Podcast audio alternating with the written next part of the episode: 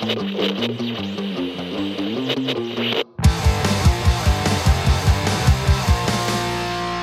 It Radio, der Podcast der TH Rosenheim.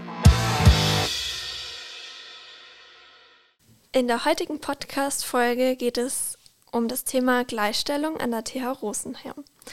Wir haben zwei Gäste, die sich jetzt gerne mal vorstellen dürfen. Ja, hallo, Brigitte Kölzer ist mein Name. Ich bin äh, Professorin hier an der Hochschule für den Bereich Marketing an der Fakultät für Betriebswirtschaftslehre und im Nebenamt kümmere ich mich um die Frauenförderung hier an der Hochschule Rosenheim. Ja, hallo zusammen. Mein Name ist Laura Freise und ich bin dafür da, so ein bisschen die Brigitte Kölzer bei ihren Tätigkeiten zu unterstützen und assistiere da halt ein bisschen und unterstütze zum Beispiel bei den Mentoring-Programmen für Studentinnen, aber auch bei Tätigkeiten, die jetzt für Professorinnen wichtig sind. Und was ist Ihre Tätigkeit bei der Gleichstellung an der TH? Also ich bin zuständig für die äh, Gleichstellung im wissenschaftlichen Bereich. Wissenschaftlicher Bereich bedeutet, dass äh, ich mich darum kümmere, dass wir besonders viele Professorinnen bekommen an der Hochschule. Wir haben nämlich nach wie vor einen relativ geringen Anteil an Frauen bei den Professuren. Und äh, den würden wir gerne steigern. Also das ist eine der Haupttätigkeiten an meinem Job. Und dazu kümmere ich mich mit sehr viel Engagement und auch Spaß darum, dass die Studentinnen bei uns an der Hochschule sich möglichst wohlfühlen, dass sie bestmögliche Voraussetzungen für ihre Karriere später im Job haben. Und da ist der Hintergrund, dass wir auch hier immer noch viel zu wenig Frauen in Führungspositionen haben und Frauen im Studium eigentlich vollkommen gleichgestellt sind und auch sehr gut sind, aber irgendwann mal der Anteil dann in den Führungspositionen dann äh, ja, niedriger wird. Und da wäre es natürlich schön, wenn wir unsere Studentinnen so fördern können, dass der Anteil in Zukunft steigt. Und wie kam sie zu dieser Tätigkeit an der TH? Also diesen Bereich der Frauenbeauftragten bei uns an der Hochschule gibt es eigentlich schon sehr lange. Das ist ein gesetzlich vorgeschriebener Bereich. Also das Bayerische Hochschulgesetz sieht eben vor, dass an Hochschulen auch die Gleichstellung ein wichtiger Bereich ist. Und dafür gibt es eben sowohl eine Frauenbeauftragte für den wissenschaftlichen Bereich, das bin eben ich seit sechs Jahren. Und es gibt auch noch eine Gleichstellungsbeauftragte für den nichtwissenschaftlichen Bereich. Das ist meine Kollegin äh, Michaela Huber. Und ja, wie bin ich dazu gekommen? Meine Vorgängerin, die hat mich irgendwann angesprochen und hat gesagt, äh, du sag mal, ich äh, werde demnächst Dekanin, ich habe jetzt keine Zeit mehr, das zu machen. Hast du nicht Lust, das zu machen? Du hast dich doch immer so total dafür engagiert, dass äh, mehr Frauen in Führung kommen. Und dann habe ich mich irgendwann breitschlagen lassen und bin jetzt eben nebenberuflich, wie gesagt, in diesem Amt tätig.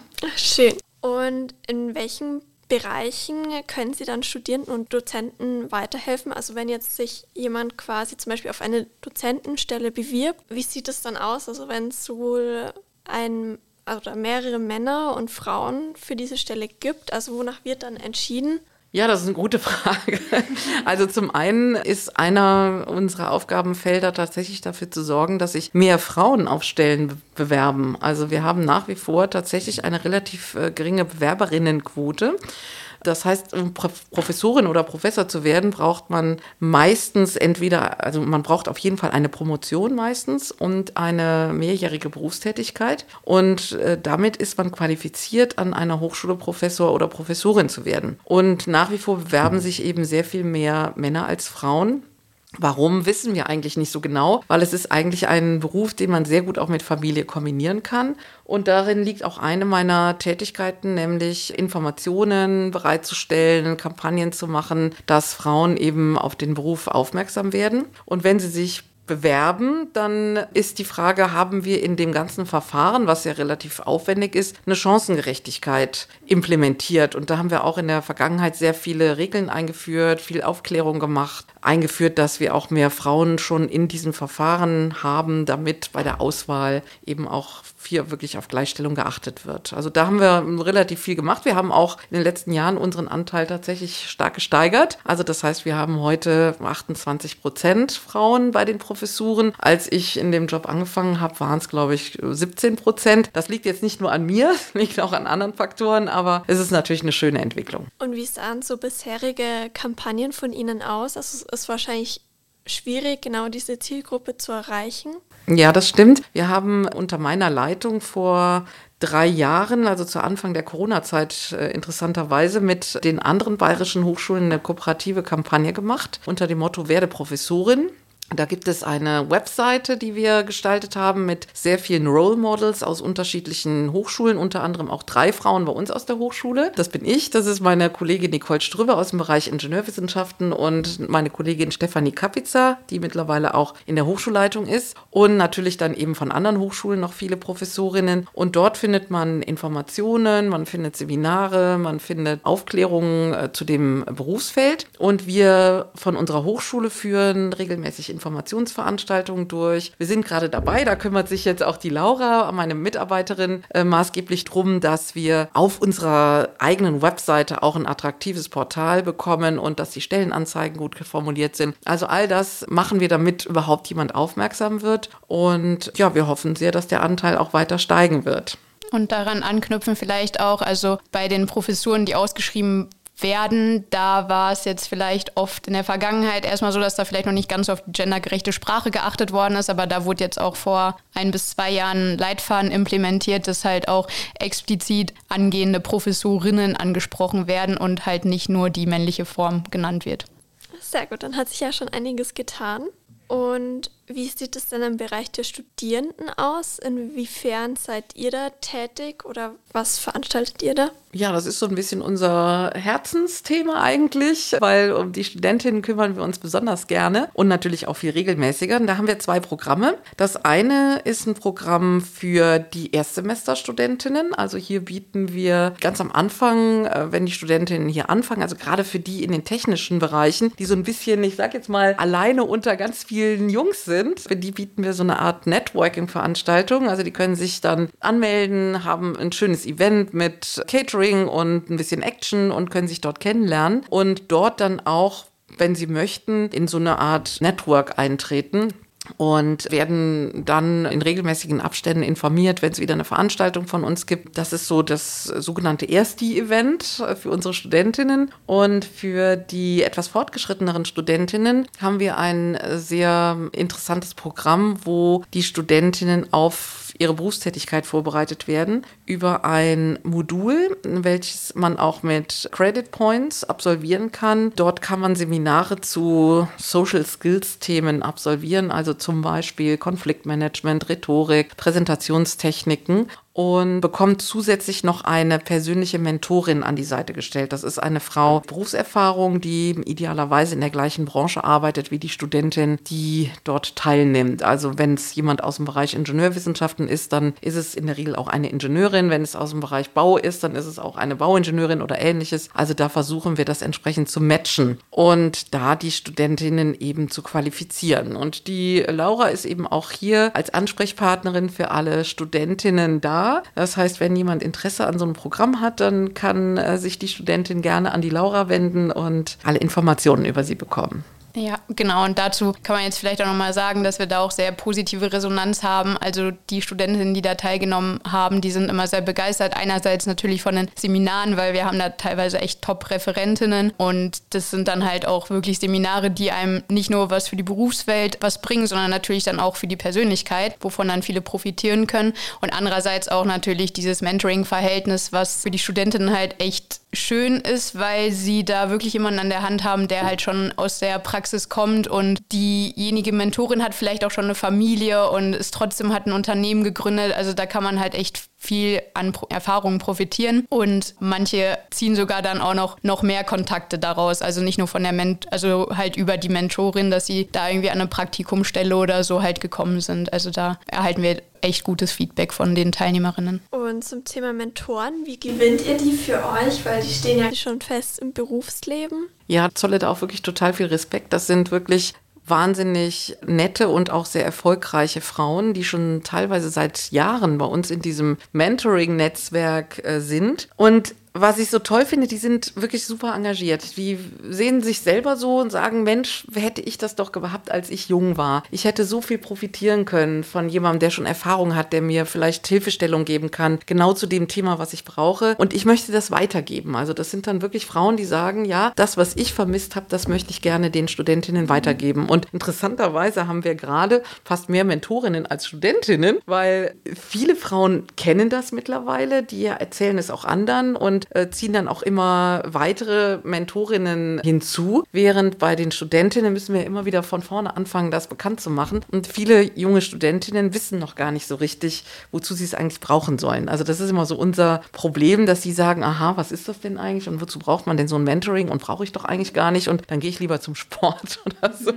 oder gehe nett essen oder ins Kino. Ja, das mag sein, aber so eine Mentorin oder so ein Mentoring-Programm macht auch Spaß. Also es ist ja nicht nur so, dass man sich da persönlich weiterentwickeln kann, sondern es ist auch immer mit viel Spaß und Unterhaltung verbunden. Übrigens gab, gibt auch viele Jungs, die mal sagen, warum gibt es das eigentlich nicht für uns? Ja, gut, gibt es halt nicht.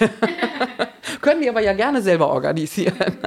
Aber wäre das jetzt zum Beispiel auch so, dass ich zum Beispiel, wenn ich jetzt in einem technischen Studiengang wäre, dass ich in einem Fach, wenn ich da irgendwie Schwierigkeiten habe, dass ich dann eben zu meiner Mentorin gehe und die vielleicht frage, ob sie da irgendwie weiter weiß oder also was ganz oft eine Fragestellung ist, das ist so ein bisschen, was soll ich tun? Also das kann sein, einmal in welche Spezialisierung will ich gehen, was ist denn vielleicht hilfreicher und sich da Rat holen. Oder was soll ich denn beruflich machen? Soll ich eher das äh, machen oder soll ich eher das machen? Oder soll ich ein Masterstudium machen oder eben nicht? Oder ich habe zwei Angebote für ein Praktikum, Firma A oder Firma B, was würdest du mir empfehlen? Also das ist so, so ein bisschen wie so eine Sparringspartnerin oder so eine erfahrene, ich sag mal ältere Schwester. Also ähm, das ist ein bisschen so, so eine Vertrauensperson. Und wenn jemand schon Berufserfahrung hat und sieht das so von einer anderen Perspektive, also von der Perspektive des Arbeitgebers eher, dann glaube ich, kann man da auch noch mal sehr viel Unterstützung geben. Und die Laura hat es eben schon gesagt, es gibt viele Studentinnen, die haben einen guten Job bekommen oder eben auch ein gutes Praktikum, weil die Mentorin sich da eingesetzt hat oder auch Kontakte hergestellt hat. Also ich glaube, das ist wirklich ein Vorteil, einfach in diesem, ich habe da eine Vertrauensperson. Oder jetzt auch in Bezug dann nochmal auf das aktuelle Studium, da war es dann zum Beispiel auch so, dass innerhalb des Moduls wird halt auch eine Prüfung abgelegt in Form einer Präsentation und da hat die ein oder andere Studentin auch erzählt, dass sie diese Präsentation auch nochmal mit ihrer Mentorin durchgegangen ist, weil ja die Mentorinnen halt oft auch sehr viel Erfahrung haben, was jetzt das Halten von Präsentationen betrifft und denen vielleicht auch nochmal Tipps geben konnten zum, ja, zur Rhetorik, zur Körpersprache, Gestik und Mimik. Ja, das klingt auf jeden Fall sehr lehrreich. Und habt ihr ungefähr eine Zahl, wie viele Studenten ihr aktuell in diesem Programm habt? Also normalerweise sind da 30 Studentinnen drin, also wir haben äh, 30 Plätze. In diesem Semester, wir wissen noch nicht genau warum, sind es nur 20. Also das nächste Programm startet März, April, also wenn das Sommersemester losgeht. Und ja, da werden wir noch mal ein bisschen die Werbetrommel rühren und hoffen, dass wir wieder ein bisschen mehr Studentinnen bekommen, damit unsere engagierten Mentorinnen nicht leer ausgehen, sondern dann auch wieder jemand haben, um den sie sich kümmern können. Das wäre ganz schön. Gibt es sonst noch Themen oder Situationen, wo sich Frauen oder Studentinnen an euch wenden können?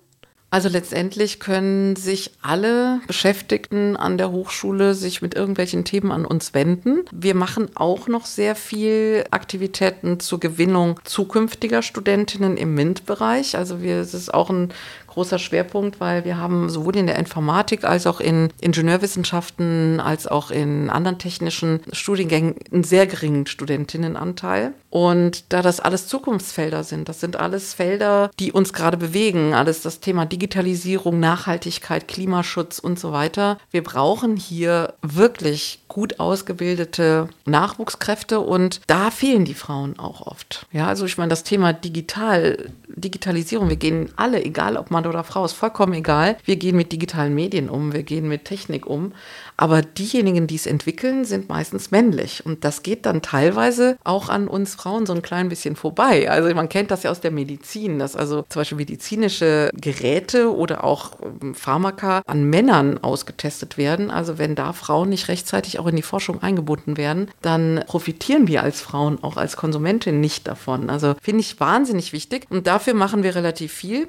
Darum kümmert sich eine Kollegin von mir, die speziell Programme für Schülerinnen entwickelt. Wir haben übrigens vor kurzem jetzt auch eine, auch eine Werbekampagne hier in Rosenheim gehabt. Vielleicht hat das der eine oder die andere gesehen, wo man nachhaltig die Welt weiterentwickelt zum Beispiel, also mit diesem Wort, wo man spielt, relativ über Social Media, große Kampagne und auch über Plakat geworben. Ob das jetzt was bringt, weiß man nicht, aber wir haben einfach mal einen Versuch gemacht. Ja, genau. Und dann haben wir auch noch einen Instagram-Account, der heißt äh, Changing Roles at TH Rosenheim, also THRO.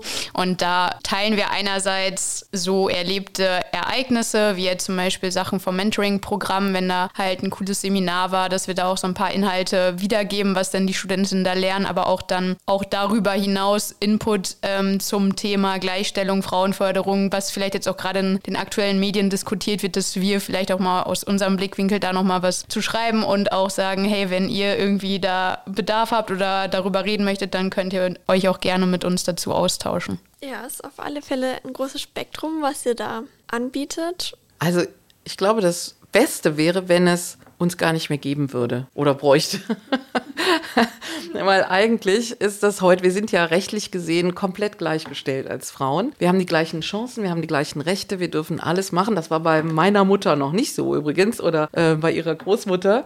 Die durften nicht alles, was wir heute dürfen. Aber trotzdem ist die Realität immer noch nicht ganz gleichgestellt. Das hat viel mit Rollenbildern zu tun, viel mit Familienthemen und so weiter. Aber mein Wunsch wäre, dass wir keine Frauenbeauftragte und keine Gleichstellungsbeauftragte an der Hochschule mehr bräuchten. Das wäre super. Ja, kann ich nur bestätigen und finde aber auch, also um jetzt mal nicht nur, nur die Frauen in den Vordergrund zu stellen, also es geht ja um Gleichstellung generell, also die Männer haben es ja manchmal auch nicht einfach, weil Teilzeitjobs bei Männern sind vielleicht jetzt auch gerade noch nicht so das, was, was man sich vorstellen kann, beziehungsweise da kann man halt auch wieder zu, zu den Rollenklischees anknüpfen, wo vielleicht auch nochmal Arbeitgebende sensibilisiert werden können und vielleicht auch einfach nochmal den Männern da auch Mut zusprechen können, dass es in Ordnung ist, wenn die Teilzeit arbeiten zum Beispiel oder wie man halt vielleicht auch neuere Konzepte wie Shared Leadership einsetzen kann, um halt trotzdem, sei es jetzt als Mann oder als Frau, Karriere machen zu können, auch wenn man vielleicht nur Teilzeit arbeiten möchte, weil man vielleicht halt einfach sich auch viel um die Familien kümmern möchte oder halt in einer gewissen Zeit und danach halt sagt man, macht danach wieder mehr im Beruf. Ja, das war auf jeden Fall sehr aufschlussreich und es stimmt. Natürlich wäre es am besten, wenn man das gar nicht erst braucht, aber ich glaube, da ist man bestimmt auf einem guten Weg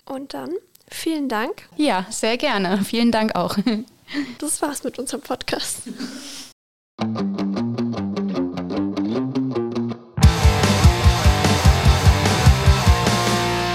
Roll It Radio.